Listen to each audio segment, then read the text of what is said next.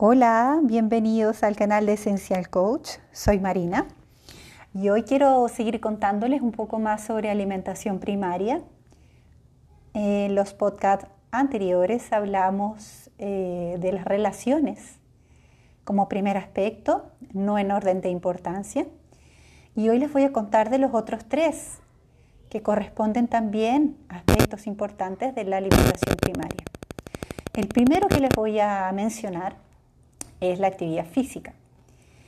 Algo que a muchos, me incluyo en mi tiempo, eh, me da una flojera.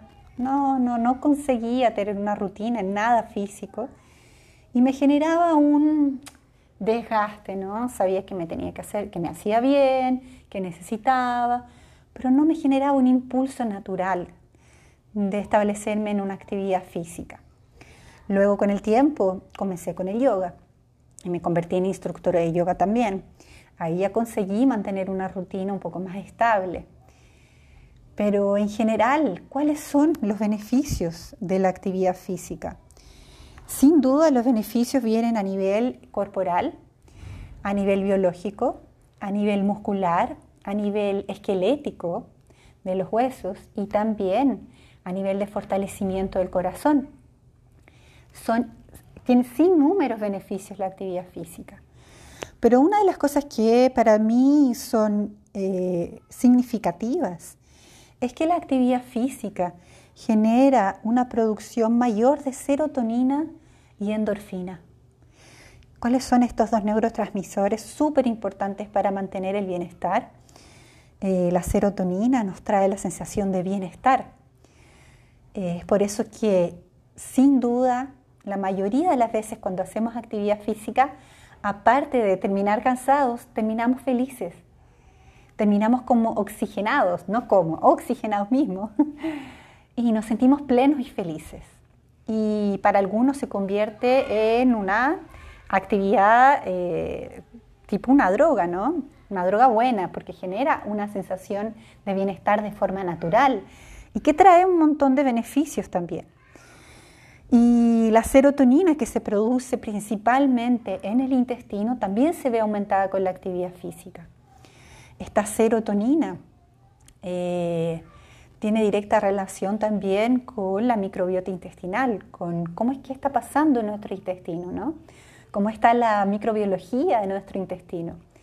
Entonces la actividad física, aparte de beneficiarnos eh, en sin fin de partes de nuestro cuerpo, beneficia a nuestro intestino. Y el intestino hoy en día se ha descubierto con varios eh, estudios científicos que es la base de la salud, es la base de la felicidad y es la base del 70% del sistema inmunológico. ¿Cuán importante es ser felices? ¿Cómo podemos estimular esa felicidad también a nivel químico-biológico? Y la actividad física es uno de esas formas de activar esa sensación de bienestar. Por eso es fundamental tener una actividad física, la que acomode, la que sea para cada persona. Recordemos que somos seres bioindividuales. Cada uno necesita algo específico.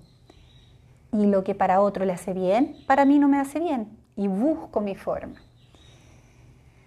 Luego quería contarles también sobre el tercer aspecto, que es el trabajo. ¿A qué me dedico? ¿Cuál es mi labor? ¿Cuál es el placer que siento en mi trabajo, en mi día a día, en mi labor, en mi entrega hacia el mundo? ¿Mi trabajo me genera estrés? ¿Mi trabajo me genera eh, mal humor? ¿Mi trabajo me genera desgano?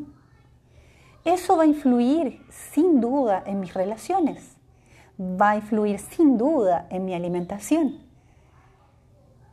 Entonces, eh, dar una revisión, darse un tiempo para observar, darse un tiempo para realmente evaluar y avaliar, ¿no? Que, cuán importante es lo que estoy haciendo para mí, para cada uno. Y si esa actividad que me genera una remuneración, eh, me está generando un bienestar. es muy importante hacer esa revisión porque somos seres que podemos elegir. No hay nada que nos condene, nada. Y todos tenemos que trabajar eh, para pagar cuentas. Eh, es algo que en esta materia está dispuesto así. Pero ¿con, cuánta, eh, ¿con cuánto corazón estoy haciendo lo que hago? ¿Cuánto placer me genera? No hay condenas, no existen trabajos de condena. Si te encuentras en esa situación, es bueno revisarlo y, evaluarlo. ¿Cómo puedo hacer pequeños cambios? A lo mejor no cambiarse de trabajo, pero sí pequeños cambios para que me genere un bienestar. Y el cuarto y último aspecto eh, es la espiritualidad, que para mí es uno de los puntos más significativos también, porque a través de la espiritualidad, sea cual sea nuestra religión, nuestra creencia, nuestra conexión, eh, esa espiritualidad te trae la base, te trae el sustento, te trae el enraicimiento, te trae tu raíz y a la vez te trae tu conexión. Para mí es una conexión vertical, ¿sí? los pies bien enraizados en la tierra y el topo de la cabeza bien proyectado hacia arriba. ¿no? Es una conexión vertical, energética en la cual entendemos esta existencia a través del espíritu, a través del alma. Y cuando entendemos esto a través del alma, es el corazón el que nos guía.